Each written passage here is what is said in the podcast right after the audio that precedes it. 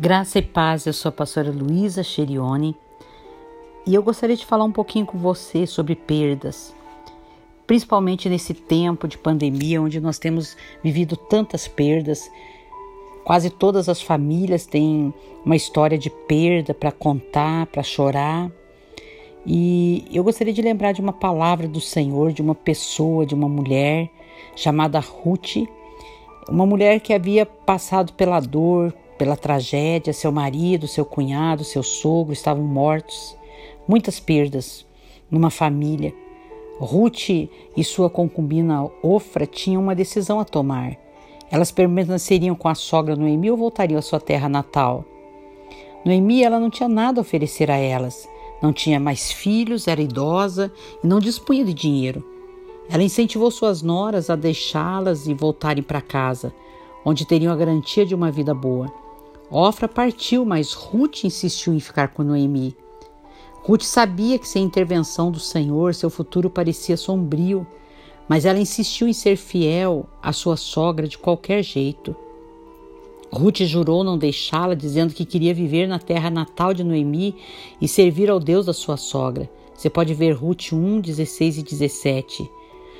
Muitas pessoas, muitas pessoas escolhem o conforto acima do compromisso mas no fim perde o melhor do que Deus tem para elas.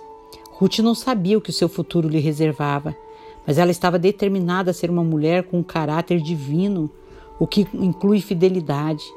Juntas, Ruth e Noemi passaram por tempos de escassez e de muitas dificuldades, por tempo de muitas lágrimas.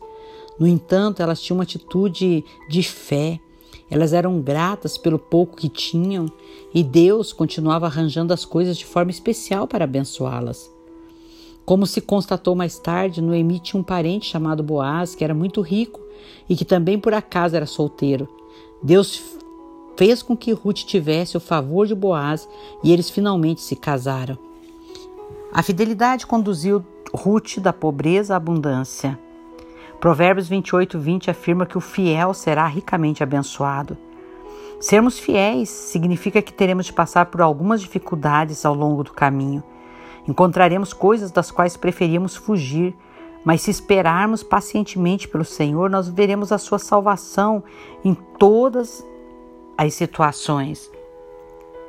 Se você perdeu alguém nesse tempo por motivo de morte, como Ruth e Noemi, ou por divórcio, talvez, ou, ou perdeu uma amizade, pessoas queridas que se mudaram para longe ou te deixaram.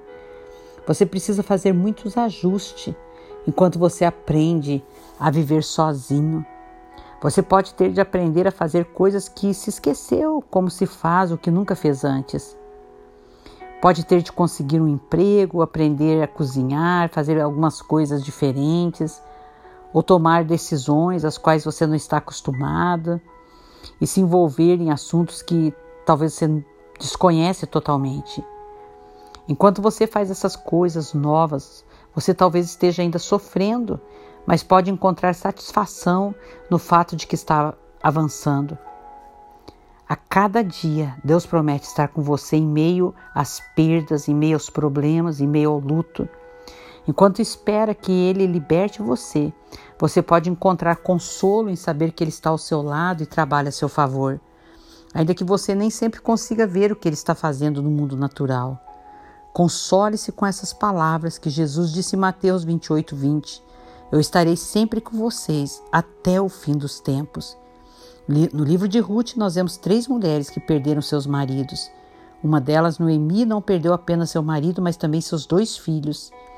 Vemos Ruth e Noemi se recuperarem, se levantarem de suas perdas e seguirem em frente para viverem novas conquistas.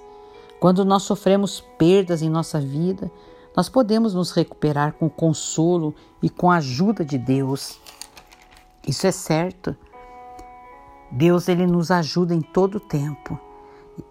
E a palavra de Deus diz que ele enxuga as nossas lágrimas que cada lágrima que você tem derramado de perdas na sua vida, o Senhor possa estar te consolando com seu bom espírito e o Senhor possa estar te dando a condição de começar, de recomeçar.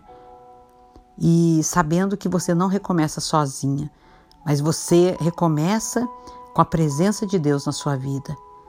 Deus abençoe você com essa palavra.